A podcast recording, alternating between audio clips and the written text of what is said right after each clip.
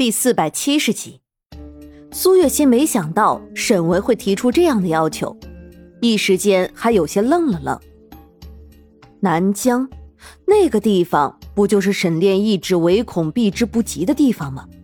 苏月心顿时有些明白了，沈炼到底为什么非要赶沈维走？他这算不算是把沈炼推进了火坑？这两天，他只沉迷于长安重归的喜悦当中，完全忘了沈炼的两难处境。不愿意沈炼回南疆的也是他，不是吗？既然是这样，他还能怎么要求沈炼？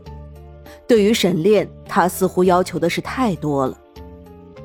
苏月心的心里很是愧疚。对不起，阿维，我不能答应你的请求。南疆那个地方。我不能去。不知道是沉默了多长的时间，苏月心这才道。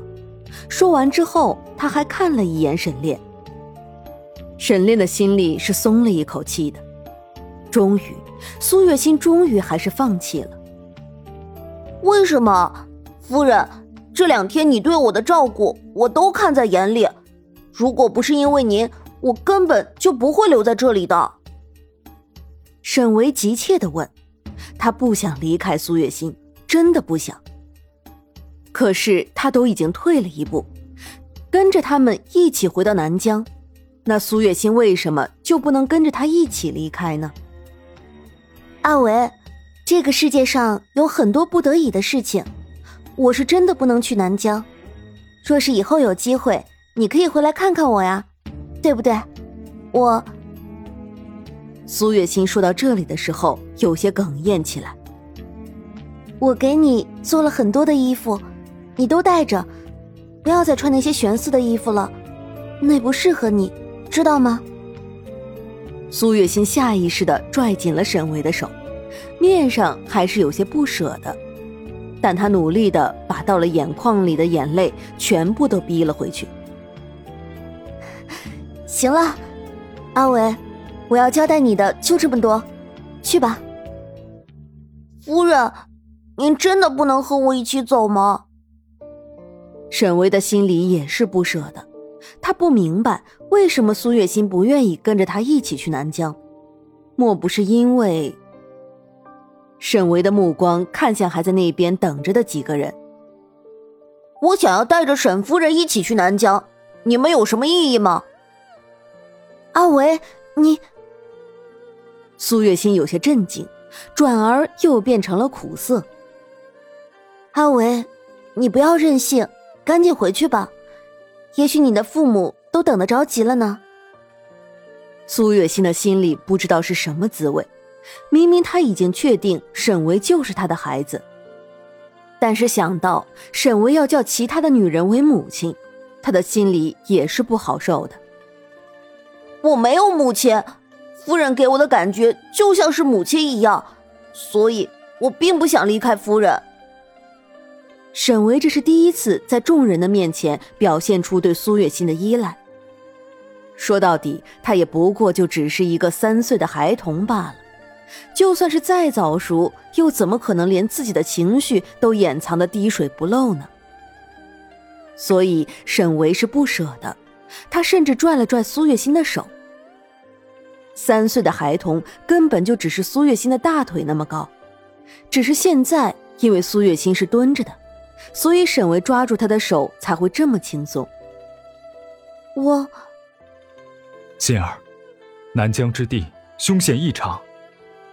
就在苏月心几乎要忍不住松口的时候，沈炼的一句话提醒了他。是啊，他不能，他不能把沈炼再放置到那么危险的地方了。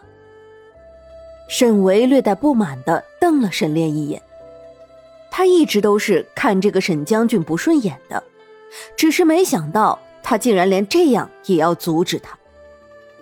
明明苏月心都快要松口了，沈将军，你到底为什么非要和我作对？沈维紧皱的眉头已经说明了他对沈炼的不满。沈维，你是南疆人，注定和我们不是一类人。沈炼的面上却没有什么情绪，仿佛站在他面前的只是一个和他毫无关系的陌生人。阿维，你要知道，世上无不散的宴席，你我也终究是要分离的。大不了以后你若得空，就来这里看看我，我一直都会在这个地方的，不会走的。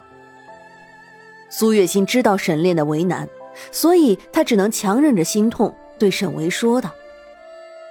沈维只能眼睁睁的看着苏月心的手从自己的手中抽离，他的心里是止不住的难过，难过的快要落泪。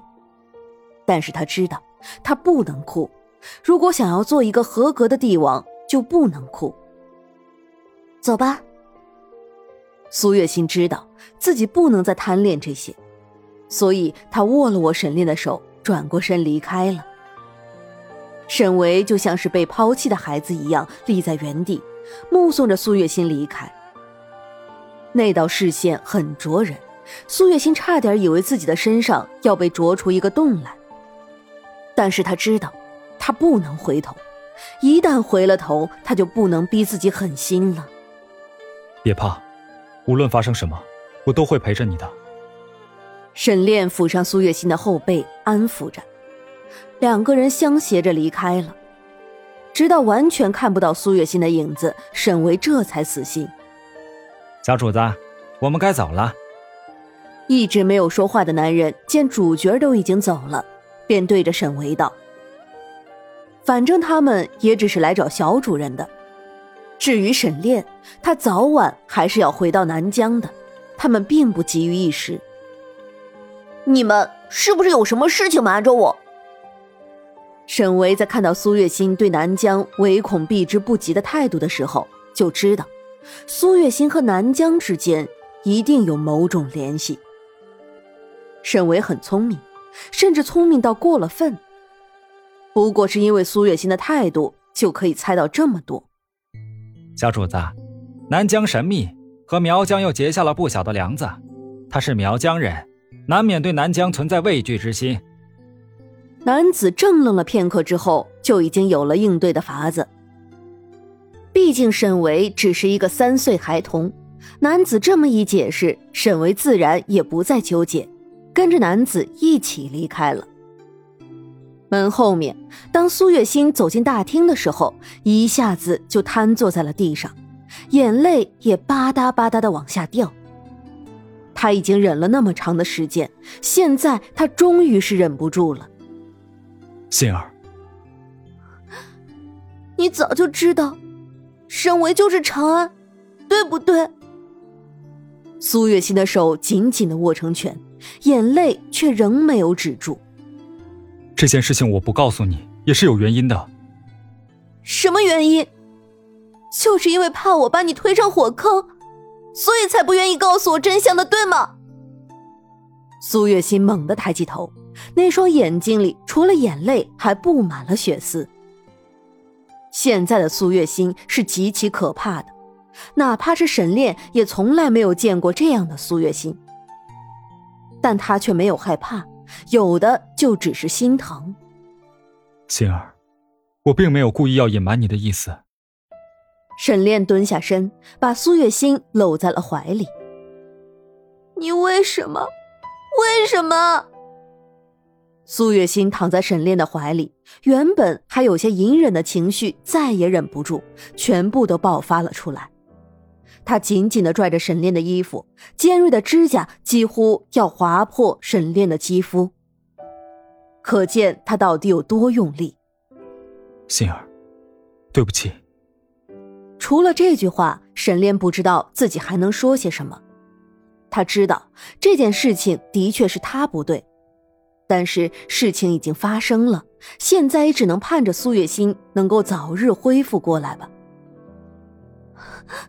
你明明知道，你明明就是知道的。苏月心哭得上气不接下气。